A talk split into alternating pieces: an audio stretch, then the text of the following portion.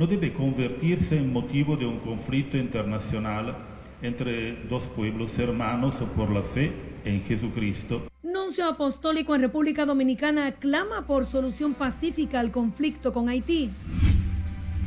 Hay que sentarse realmente en la mesa del diálogo. Vicepresidenta Raquel Peña reitera que el gobierno sigue firme hasta que las autoridades haitianas asuman un diálogo responsable.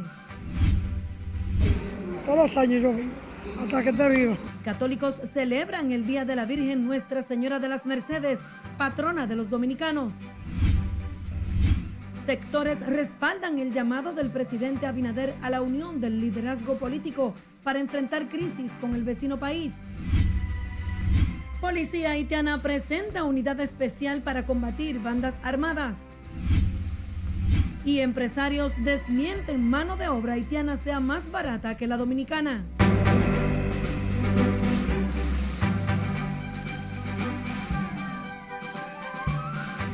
Hola, ¿qué tal? Muy buenas tardes. Bienvenidos a la emisión de noticias RNN fin de semana. Qué bueno que nos sintonizan en este domingo 24 de septiembre, Día de la Virgen Nuestra Señora de las Mercedes, patrona de los dominicanos. Soy Laura Lamar y tengo el placer de informarle.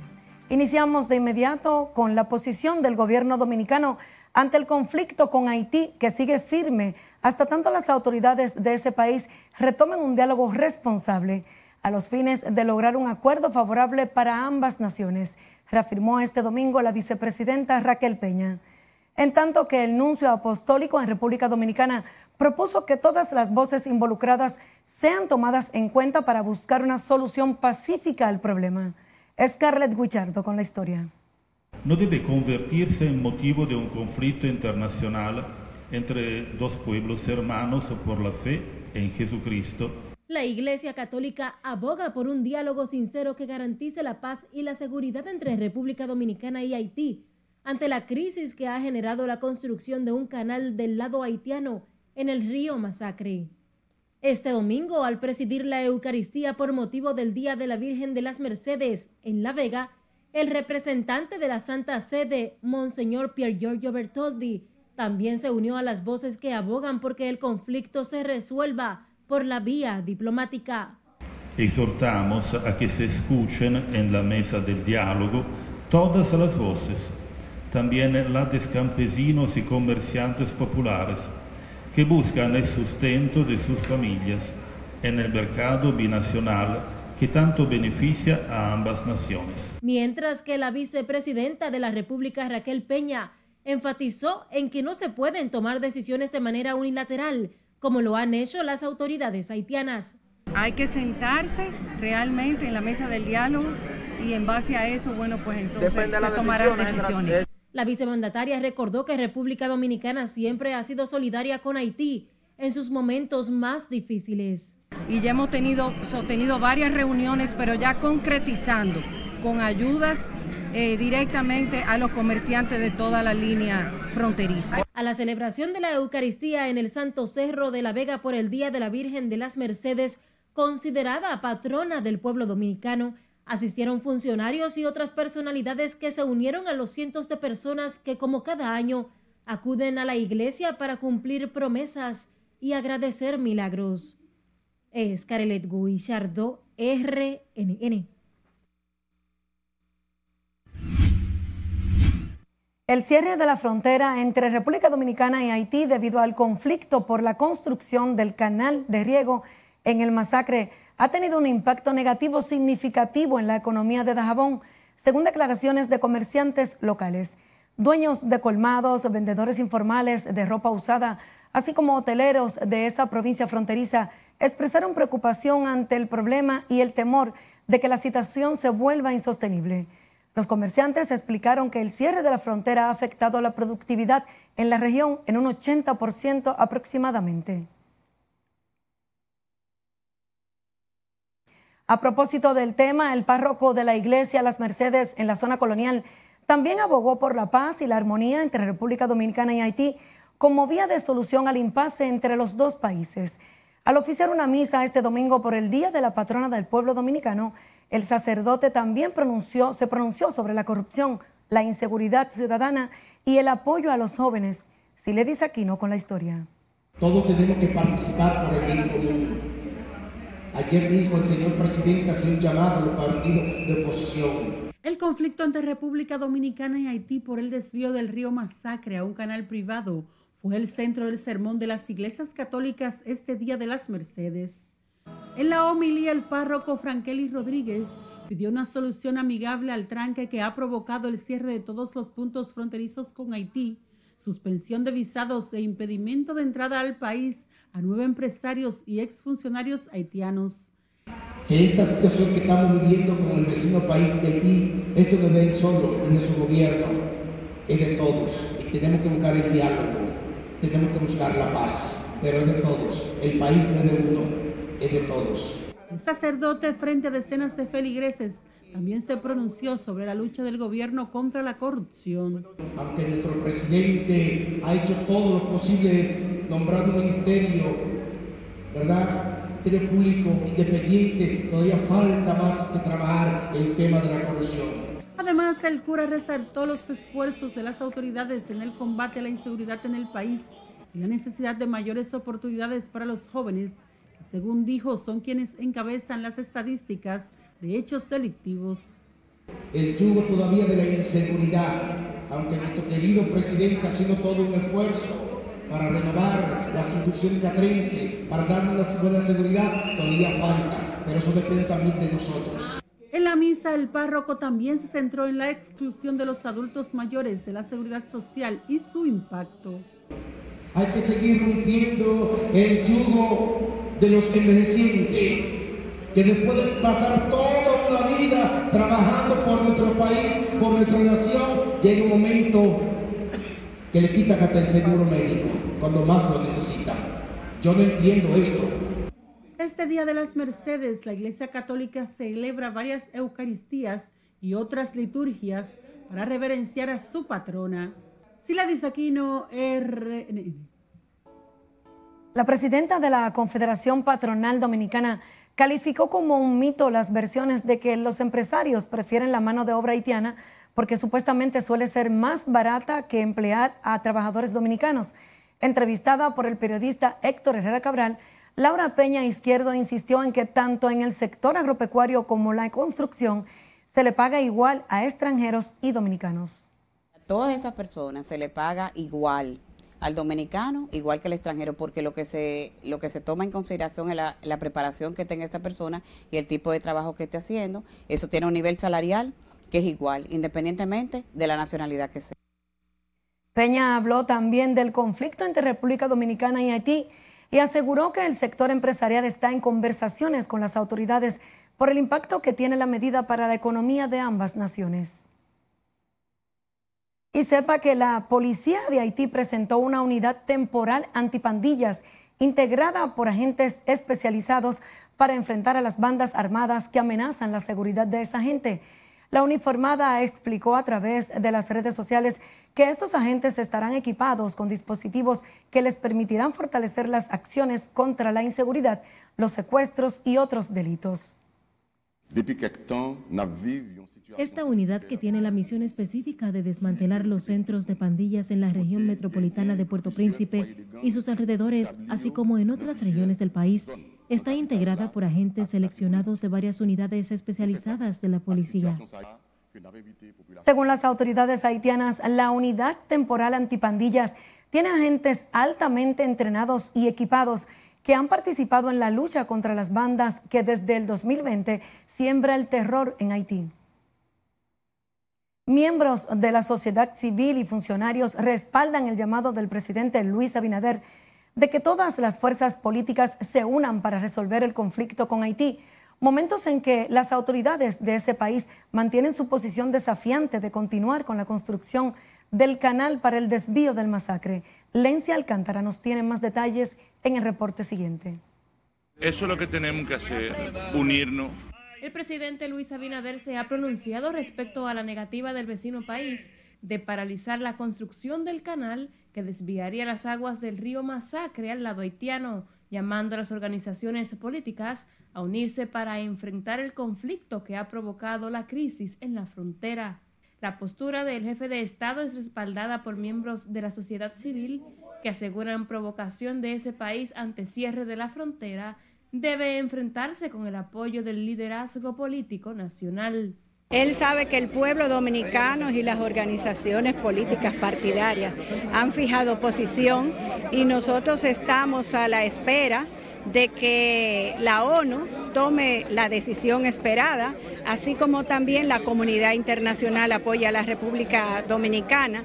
De su lado, el dirigente PRMista Radamés González pide a los opositores no politizar la situación con el vecino país ante la amenaza que representa a la soberanía nacional.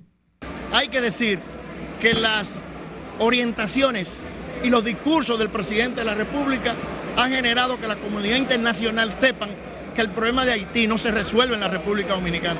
Mientras que ciudadanos consultados respaldan al gobierno y las medidas tomadas para asegurar el territorio dominicano. Yo la considero bien y la oposición está errada porque la oposición es dominicana y hay que defender la soberanía y el país. Es una buena medida que ha tomado el ciudadano presidente para que esos sectores que están opuestos se unan a las causas del pueblo dominicano. A esos traidores lo que hay que meterlos presos. Y que son dominicanos y defendiendo otro país. El mandatario reiteró ante los organismos internacionales que la solución al problema haitiano no está en manos de República Dominicana y que se necesita la intervención urgente de esa comunidad para solucionar la crisis que atraviesa el pueblo haitiano. Lenci Alcántara, RNN. El Instituto Nacional de Bienestar Estudiantil informó hoy el incremento de 700 mil libras semanales de carne de pollo en las escuelas donde se distribuye el almuerzo escolar. La institución comunicó que se trata de una medida, adoptada para garantizar la alimentación nutritiva de todos los estudiantes del país y al mismo tiempo busca apoyar a los productores de la zona fronteriza. Como una forma de dar respuesta a la abundante producción de huevos y carne de pollo que hay en República Dominicana.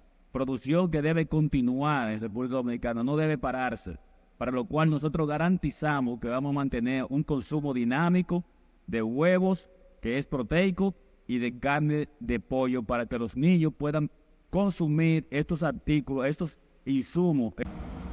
Inicialmente, el INAVIE había programado el consumo de 400 mil libras de carne de pollo. Sin embargo, debido a la situación en la frontera, se aumentó la entrega de esta proteína a tres días a la semana, sustituyendo la carne de res y cerdo. La Asociación Nacional de Enfermería criticó el manejo que se ha dado al dengue, que mantiene a tope los hospitales del país, especialmente los pediátricos. Mariano Suazo y Miriam Félix, representantes de Azonaén, pidieron una mayor atención para evitar más decesos e incrementos de los afectados por la enfermedad que es transmitida por un mosquito. Eso se debe a la falta de planificación, porque desde un principio nosotros hemos dicho que para esta fecha siempre hay dengue. Entonces, ¿qué es lo que tenemos que hacer? Prepararnos. No comenzar a hacer acción ya después que tenemos el mal dentro. La situación de los hospitales, como en el Robert Reed, el Robert Reed está lleno. En mi hospital no hay porque no ingresamos bebés. Pero todos los hospitales, la maternidad de la Altagracia, la maternidad de los Minas, donde quiera que se encuentra un asidero para ingresar bebé, ahí está lleno. Entonces yo entiendo que las autoridades tienen que tomar más carta en el asunto en esto, porque todos los años estamos en esto, pero este, en, esta, en esta de ahora ha sido la mamacita. El gremio de enfermería abordó el tema a propósito de celebrar su décimo aniversario con un pliego de demandas que incluyen aumento salarial y nombramiento de más personal para cubrir el déficit de los centros hospitalarios.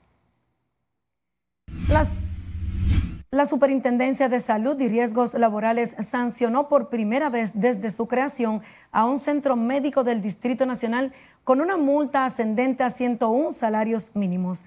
De acuerdo con un comunicado, la sanción se estableció por el cobro indebido a dos afiliados mediante la solicitud de depósitos o pagos anticipados como requisito de acceso a la atención médica. La institución asegura que se trata de un centro de salud reconocido, aunque no, dio a conocer el nombre. La Oficina Nacional de Meteorología prevé que las lluvias por la incidencia de una vaguada comenzarán a disminuir esta noche. Sin embargo, permanecerán las precipitaciones en algunas provincias del país. Asimismo, la ONAMET advierte que las temperaturas se mantendrán calurosas, por lo que mantiene las recomendaciones de ingerir abundante agua, no exponerse mucho tiempo al sol y vestir ropa ligera. La onda tropical se estará alejando de nuestra área de pronóstico esta noche. Sin embargo, quedarán algunas precipitaciones al interior del país en forma de aguaceros con tormentas eléctricas y ráfagas de viento en poblados como Dajabón, Santiago, Santiago Rodríguez y Montecristi. Mañana vamos a tener un patrón similar al día de hoy. Vamos a tener un ambiente inestable provocando algunos aguaceros locales con tormentas eléctricas y ráfagas de viento. Según la ONAMED, las frágiles y pequeñas embarcaciones pueden realizar sus actividades con normalidad, así como el turismo en las costas. Miren, fue con un fusil que le tiraron al niño.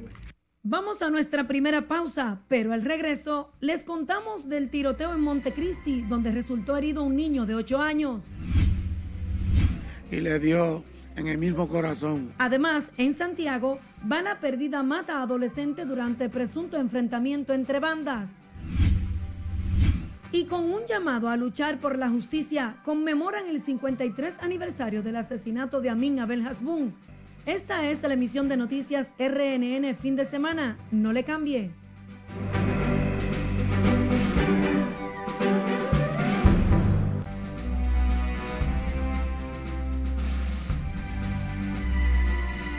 Qué bueno que continúan en sintonía con nosotros porque es hora de presentarles las principales informaciones del mundo. Y es que miles de personas asistieron este domingo en Madrid a un acto convocado por el conservador Partido Popular para apoyar la investidura de su líder como presidente del gobierno. Scarlett Guichardo nos cuenta más en el resumen internacional. La manifestación también se realizó contra la hipotética amnistía que piden los independentistas catalanes para quienes participaron en el proceso secesionista de 2017 a cambio de su apoyo al líder del Partido Socialista Obrero Español, Pedro Sánchez. El acto en el que también participaron los dos expresidentes del gobierno que ha tenido el Partido Popular de España, José María Aznar y Mariano Rajoy, se produce 48 horas antes de que comience en el Congreso el debate de investidura de Núñez Feijóo, para la que hasta ahora no cuenta con mayoría suficiente. El líder del PP prometió ante unas 40.000 personas, según la delegación del gobierno, que defenderá una España de ciudadanos libres e iguales, cueste lo que le cueste. El Papa Francisco responsabilizó a la industria armamentista del martirio del pueblo ucraniano en el conflicto bélico con Rusia y advirtió que la miseria continuará aun si se suspende el envío de armas. El pontífice subrayó que las inversiones que más ingresos generan son las fábricas de armas, lo que califica como industrias de la muerte y abogó por ayudar a resolver las cosas lo mejor posible. Irán anunció este domingo que frustró un atentado terrorista del Estado Islámico que planeaba un ataque simultáneo con 30 bombas en Teherán, en una operación en la que fueron detenidas 28 personas. El Ministerio de Inteligencia iraní afirmó que el objetivo era llevar a cabo los atentados durante el primer aniversario de la muerte de Masa Amini para incitar a los disturbios. Al menos 34 personas murieron durante el incendio de un depósito de carburantes de contrabando en el sur de Benín, cerca de la frontera con Nigeria. De acuerdo con lo informado por el ministro de Interior, 20 personas resultaron heridas, algunas de ellas de gravedad. Decenas de miles de personas se manifestaron contra la violencia policial y el racismo en varias ciudades de Francia, incluida París, donde un vehículo de la policía fue atacado por manifestantes con una barra de hierro, según las autoridades francesas. Cerca de 200 organizaciones acudieron a la protesta solo en la capital. Estas manifestaciones fueron convocadas prácticamente tres meses después de los disturbios que se produjeron tras la muerte del adolescente Nael, de 17 años, al que un policía disparó a quemarropa a finales de junio. Finalizamos con México que invitó al Consejo de Seguridad de la ONU a aprobar la resolución sobre el despliegue de la misión de seguridad en Haití para que la comunidad internacional pueda ayudar a recuperar la estabilidad en esa nación. Durante la 78 Asamblea General de las Naciones Unidas, la ministra de Relaciones Exteriores de México explicó que la violencia sigue apoderándose de Haití, por lo que espera que cuando se apruebe la resolución, los organismos internacionales actúen decisivamente en apoyo a esa nación. En las internacionales es Carelet Guillardo, RNN. Regresamos al plano local. El primer tribunal colegiado de Santo Domingo Este condenó a 30 años de cárcel a un haitiano que violó y torturó a una mujer en la comunidad San Antonio de Guerra. Teodoro Jean Baptiste fue enviado a la cárcel del 15 de Asua tras la sentencia por el crimen ocurrido el 4 de diciembre del 2022. La víctima denunció que ese día, mientras barría el patio de su vivienda, el procesado le pegó con un palo en la cabeza y la arrastró hacia un monte donde procedió a violarla y luego creyendo que la mujer estaba muerta, Batiz la cubrió con pajones de hierba y huyó del lugar. Escuche esto, un niño de 8 años resultó herido de bala cuando se encontraba acostado en su vivienda luego de que se produjera un tiroteo en un presunto punto de drogas en el barrio Buenos Aires en Montecristi. El menor fue herido en el costado derecho y trasladado al Hospital Padre Fantino, donde recibió asistencia médica. Escuchemos en este video lo que ocurrió en el lugar según versiones. Miren, fue con un fusil que le tiraron al niño. Miren, vean. Déjame llamar Grimaldi. Cuidado, no lo piso. miren, miren. Ustedes están viendo. Espera. No lo piso. Y entraron, miren, vean, eso fue aquí en la casa del hijastro mío, vean. A la casa entran allá. Y allá le, le dieron un tiro al niño que lo pasan de lado a lado. La situación ha consternado a toda la comunidad que pide la intervención de las autoridades mientras la Policía Nacional realiza las investigaciones para dar con los responsables del hecho. Una adolescente de 14 años murió la madrugada de este domingo cuando fue impactada por una bala mientras dormía en su residencia en el sector Buenos Aires, en Santiago. El hecho se produjo presuntamente durante un enfrentamiento a tiros entre presuntos delincuentes. Eso fue unos tigres que a cada rato se llaman de tiroteo aquí en esta esquina, o pasan tirando tiros, y vino una bala de esa y alcanzó a mi niña durmiendo, y le dio en el mismo corazón. Yo le solto que te digo que la policía hace su trabajo y siempre anda por aquí, pero es que siempre cuando suceden cosas así, son los delincuentes que andan armados. Por la muerte de Nash Laveras Peralta, hay al menos una persona detenida, según confirmó el director regional de la policía en Santiago, Ramón Ascona Reyes. La tragedia ha enlutado a la comunidad que exige justicia. Familiares, amigos y compañeros del líder estudiantil y comunista Amin Abel Hasbun, asesinado en el gobierno de Joaquín Balaguer, recordaron su memoria este domingo al cumplirse 53 años de su partida y pidieron a la nueva generación seguir su legado a favor de la igualdad y la justicia.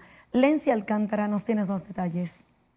Porque los países no se transforman si no hay una unidad de todas las clases sociales y de todos los sectores económicos. El 24 de septiembre de 1970, el ingeniero y activista político Amin Abel Hasbun fue asesinado cubierto de un manto de impunidad que trajo consigo su lucha a favor de la igualdad y la justicia.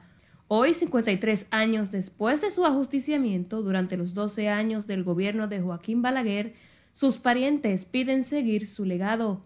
Si ponemos que cada generación la podemos contabilizar cada 15 años, tenemos tres generaciones y media que no conocen o que no vivieron lo que fue el proceso de poder lograr la democracia en República Dominicana.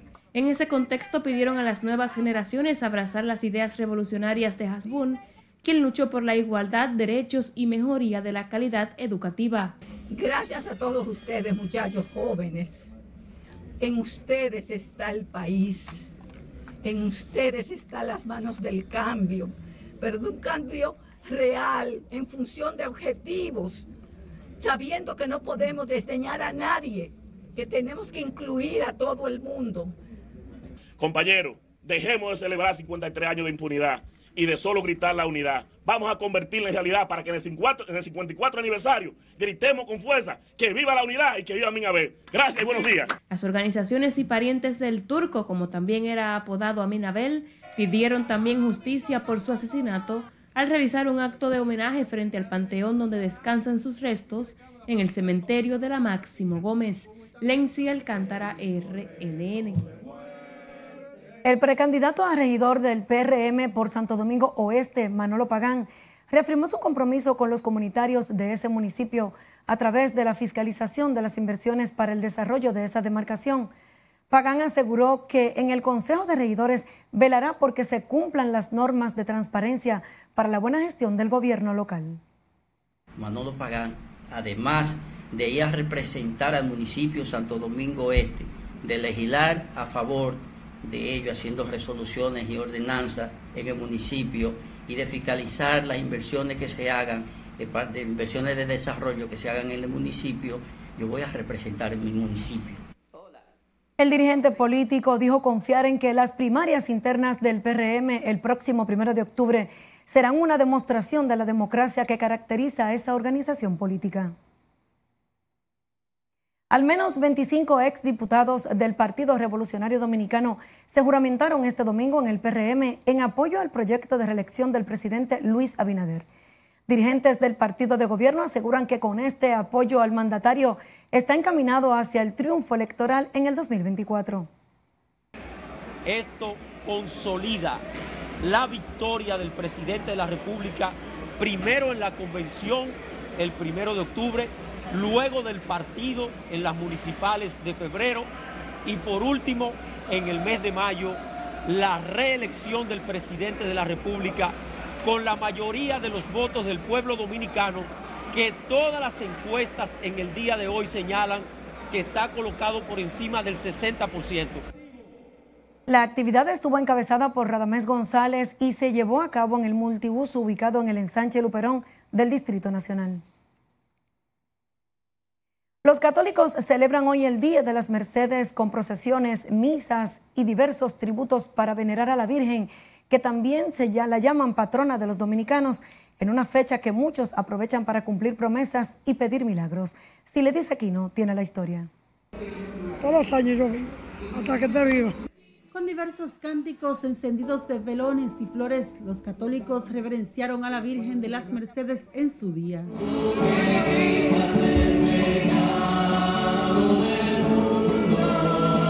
Sostenidos con bastones y asistidos por personas que los acompañaban, envejecientes asistieron a los templos católicos para rendir tributos. Que lleva una devoción porque ella es la madre del pueblo y la madre de uno mismo, la madre de Dios. ¿Me entienden? Y por la fe que le tengo, porque todo lo que le pido me lo concede. Las razones de los fieles devotos de la Virgen de las Mercedes para acudir a las iglesias son diversas. Algunos le atribuyen milagros. Porque le tengo fe a esta Virgen. Soy católico, estoy bautizado por católica y vengo a pedirle por mis hijos, por mi familia. También hay quienes se acercaron a las iglesias en busca de dádivas. Un accidente que me pasó yo. Un accidente que me pasó. ¿Y qué fue lo que le pasó? ¿Y qué le, qué le dice el médico? El médico que tengo que... Me, me van a poner un aparato, y pero tengo que juntar el dinero, pero imagínate. ¿De dónde lo, de dónde lo saco si no, no tengo ayuda? La Virgen de las Mercedes es considerada desde 1844 la patrona de la República Dominicana y el santuario en su honor fue construido en 1880 en el Santo Cerro La Vega. Sila Disaquino, RNN. Cambiamos de información. El ministro de Obras Públicas de Línea Ascensión anunció la entrega de varios proyectos de infraestructura en La Vega que forman parte del plan de desarrollo que ejecuta el gobierno en beneficio de esa provincia. Tras realizar un recorrido de supervisión a obras que construye la institución en esta demarcación, el funcionario garantizó que en los próximos días serán inauguradas por el presidente Luis Abinader. Esta obra ya está en su fase final, eh, prácticamente en trabajo ya de detalles. ya la parte gruesa eh, de los trabajos que han tenido que ver con este puente han sido concluidos y estamos en esta visita de supervisión dándole continuidad. Es la segunda que hacemos en menos, eh, digamos, de 30 días a los fines de ver el avance de los trabajos y como ustedes podrán comprobar, ciertamente ha habido un avance significativo. Entre las obras a entregar está el puente de Sabaneta sobre el río Camú, que comunica a esta provincia con Hermanas Mirabal, infraestructura que de acuerdo con el funcionario debió ser intervenida hace más de 30 años. Es momento del último corte comercial. Al volver, las reinas del Caribe logran su boleto a los Juegos Olímpicos de París 2024. Y el cantante Eddie Herrera emociona a fanáticos con su concierto agradecido en Santiago. Los detalles al regreso. Siga con Noticias RNN, emisión fin de semana.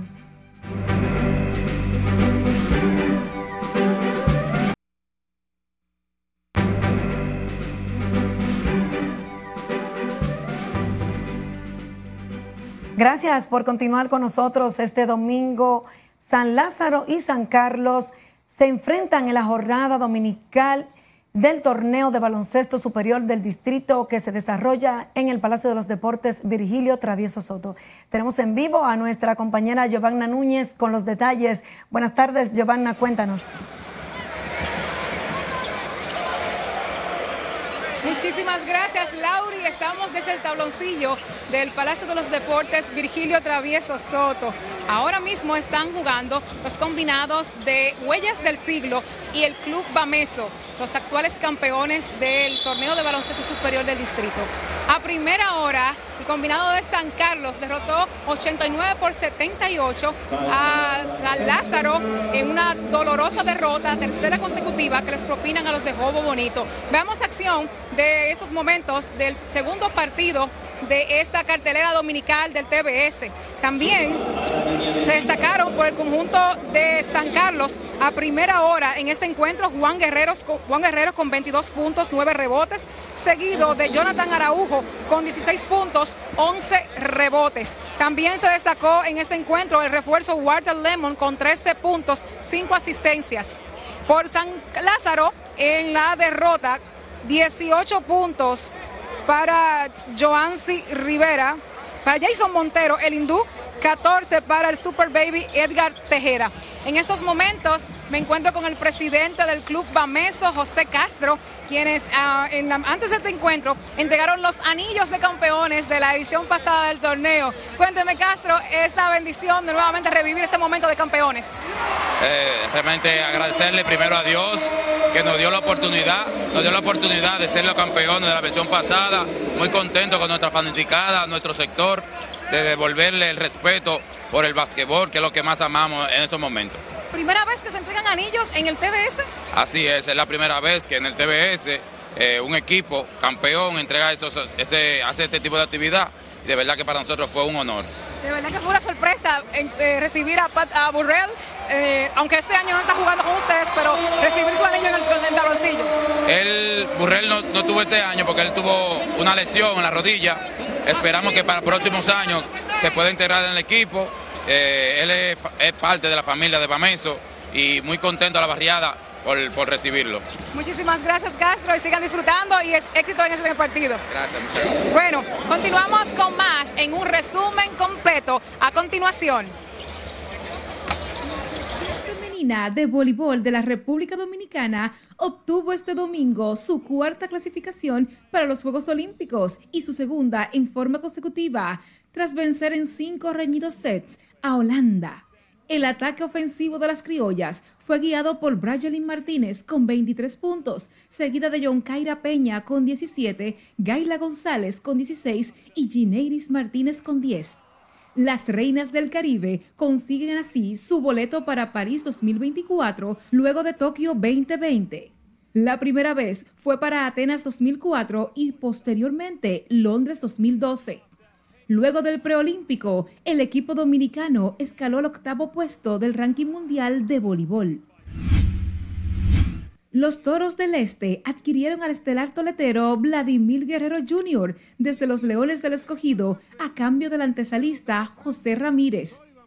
Guerrero Jr. terminó su vínculo con el escogido con promedio de 256, dos vuelas cercas y 17 carreras remolcadas en 36 partidos.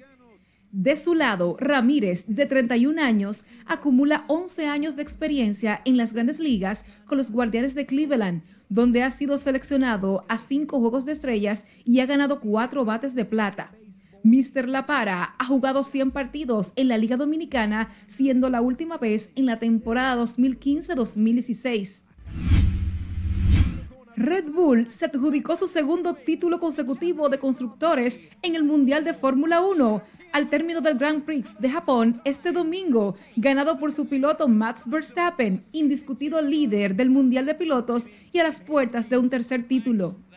El doble campeón del mundo se impuso delante de los McLaren del británico Lando Norris y del australiano Oscar Piastri, ganando así su decimatercera carrera de la temporada en el legendario trazado de Suzuka, un circuito bañado por un sol candente. En esos momentos se está celebrando el segundo encuentro de esta jornada dominical. El combinado de Bameso está derrotando 10 por 6 al combinado de Huellas del Siglo de Cristo Rey. Así que eso es todo por los deportes. Sigan con más del noticiario estelar de fin de semana de Noticias RNN.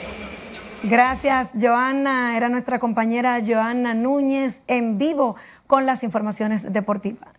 Seguimos con más. El presidente Luis Abinader felicitó hoy a las reinas del Caribe luego de haber clasificado por cuarta ocasión para los Juegos Olímpicos que se celebrarán en París el próximo año. A través de sus redes sociales, el mandatario expresó que el equipo es un orgullo para la República Dominicana. Abinader reconoció la hazaña de las reinas que vencieron en cinco sets a Países Bajos en el último partido del clasificatorio. La República Dominicana participó en la Conferencia Internacional para el Control de Drogas que reúne a jefes y jefas antinarcóticos de 135 países en Montego Jamaica.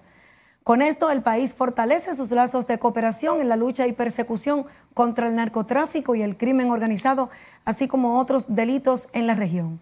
El presidente de la DNCD encabezó la delegación en el importante evento donde se analizaron las estrategias, comportamientos y tendencias globales del tráfico ilícito de drogas a nivel mundial.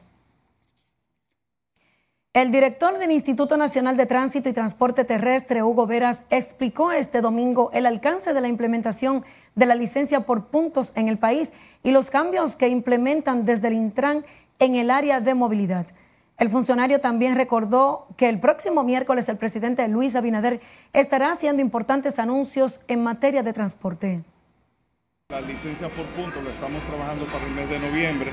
Ya tenemos toda una campaña, vamos a decir así, estructurada en materia de comunicación para que podamos entender los ciudadanos en el caso de que cometan una violación de tránsito, que lo ideal es que nadie lo cometa, que tenga no solamente la multa económica, sino que pierda puntos en la licencia y, e inclusive estaría expuesto a perder el documento de conducir si no tiene un buen comportamiento. Ahora en el mes de noviembre estamos trabajando en eso.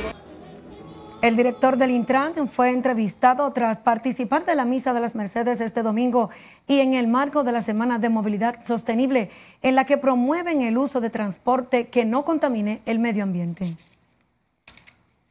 Y el galán del merengue, Eddie Herrera, presentó una producción en el Gran Teatro del Cibao, rebosante de éxitos y momentos memorables. Los detalles los ofrece nuestra compañera Ivonne Núñez.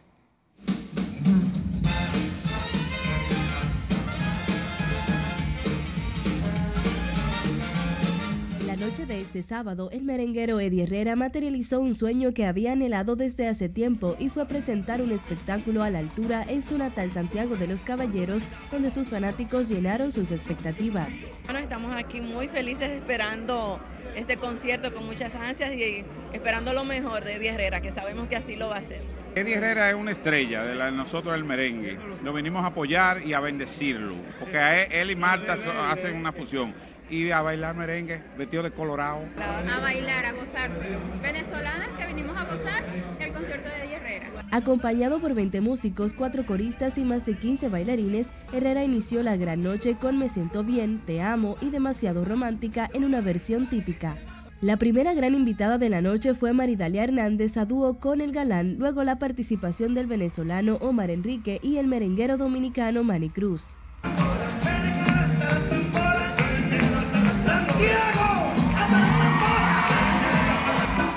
Con el clásico Hasta la tambora, Eddie hizo un homenaje póstumo a Joséito Mateo y Johnny Ventura junto a José Alberto el Canario, quien luego de esta pieza retó al merenguero a demostrar su versatilidad al cantar Salsa, Bailemos otra vez. Entre canción y canción, Eddie hizo un agradecimiento especial a Wilfrido Vargas, a quien ha denominado como su papá musical, para posteriormente cantar junto al Blachi y el urbano Chimbala El Jardinero, tema que cumplirá 40 años dentro de poco. El cantautor se ha destacado en sus 33 años de carrera por ser uno de los más importantes representantes del merengue del país. No menos cierto es que uno de sus suertes es la versatilidad, algo que quedó evidenciado una vez más en esta gran noche. Para RNN, Ivonne Núñez. Y así despedimos esta jornada informativa. Gracias por el favor de su sintonía. Laura y Lamar se despiden.